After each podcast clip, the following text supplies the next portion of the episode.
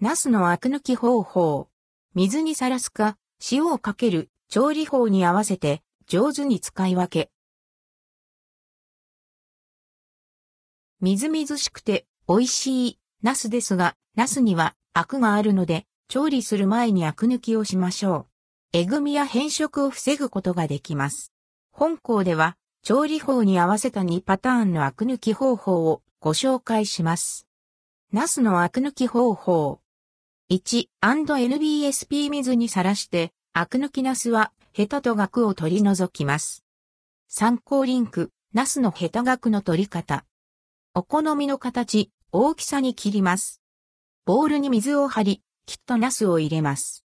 ナスが水に浮くので、手で一度押して沈めてあげるとベター。10分ほど水にさらしたらしっかり水を切り、調理します。この方法は、ナスを煮物や汁物、漬物などに使うときにおすすめのアク抜き。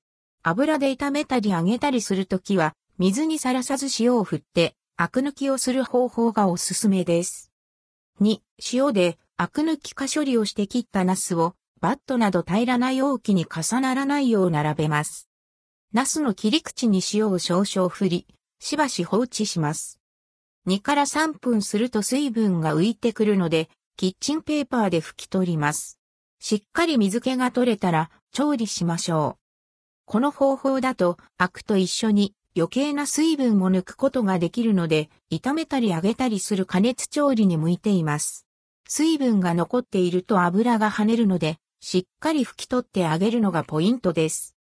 調理方法に合わせたアク抜きで、ナスを丸ごと美味しく味わってくださいね。